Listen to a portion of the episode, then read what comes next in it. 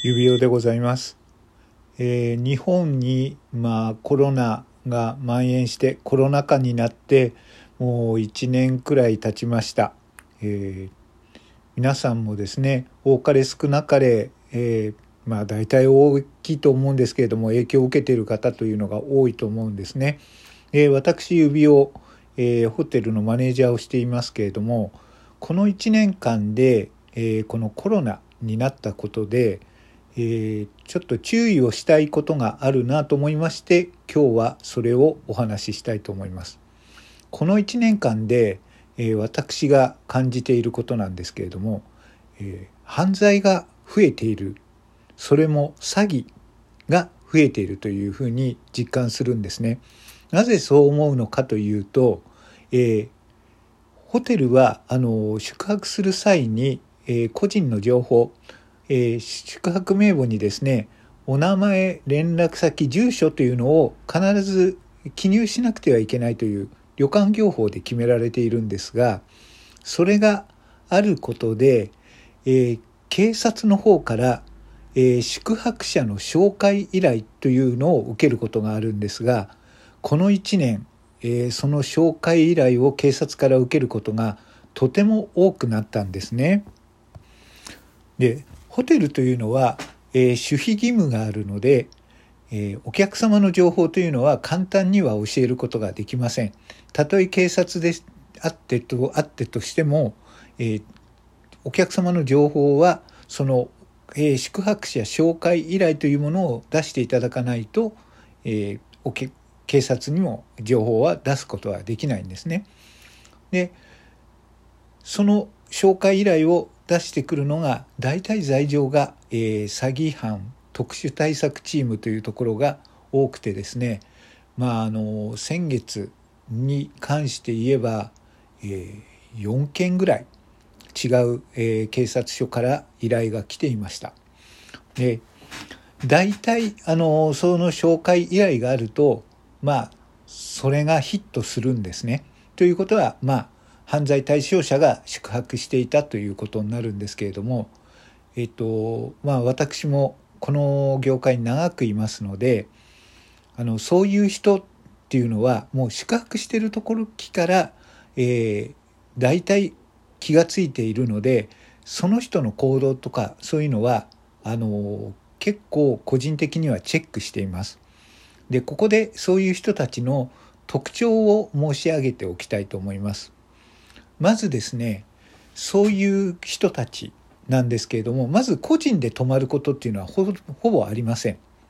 えー2人組2人組もしくは3人4人ぐらいまでの人数で、えーとウォークインというんですけれども予約がなしで、えーチェックインをするもしくは、えー当日、えー当日1時間前か2時間前に予約をしてチェックインをする人が多いです。普通あのの人でしたらそれぐらいの人数で泊まる場合まあ、えー予約をもう前もって予定をしてから予約をしないと安心できないと思うので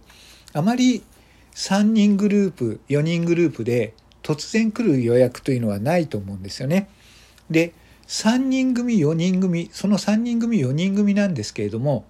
えーまあ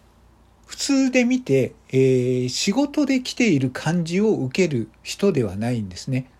えー若い人が多いんですけれども大体男3人か4人で男3人4人のグループで、えーカジュアルな格好をしている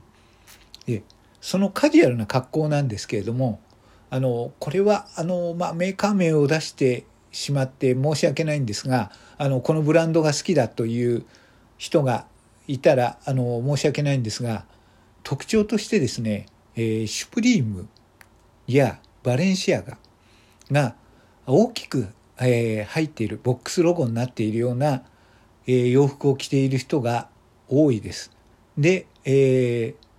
財布も、えボッテガ・ベネガとか、えそういった高級財布を使う人がいてで宿泊に関しても、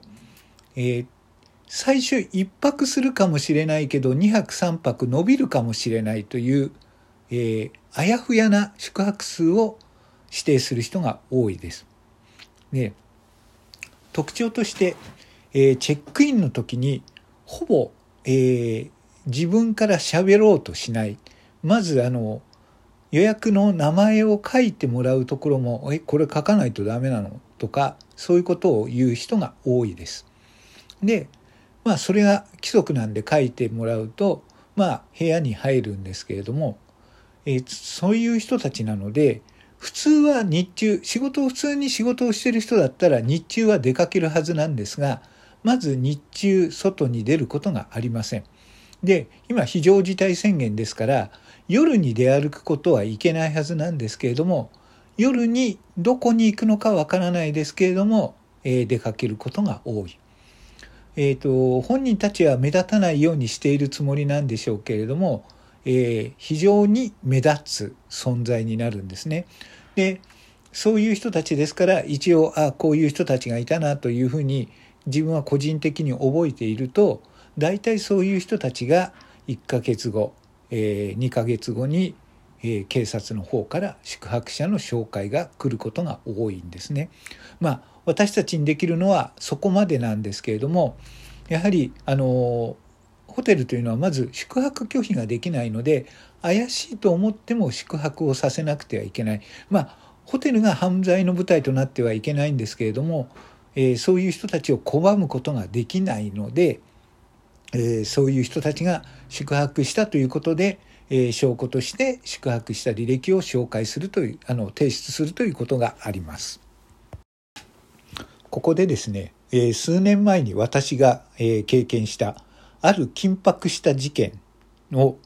え経験しましてでその結果、えー、刑事さんと一緒に、まあ、苦笑いをすることになったということがありましたのでそれをちょっとお話ししたいと思います。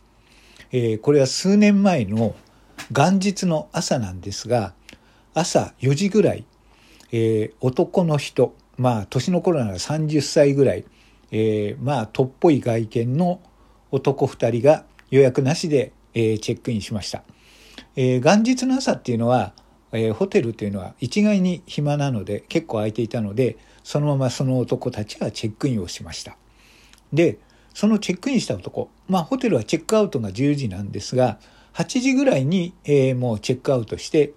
まあなんか上機嫌でチェックアウトしたということを聞いていますでそのチェックアウトした部屋を掃除にし入った清掃の者が、えー、慌ててフロントに電話をかけてきましたえっ、ー、と、大変です。えー、大金が置いてあります。ということで、部屋を見に行くと、えー、机の引き出しに、えー、現金で36万円、えー、そのまま、えー、袋に入らずに現金が置いてありました。で、その部屋を使ったのは、その朝方来た男の人たち2人なので、えー、この人たちの忘れ物に違いないので、え、まあさすがにあの現金だったので忘れていますよということでその男の人たちの、え、チェックインの時に記入した連絡先の電話番号携帯電話に電話をしたんですね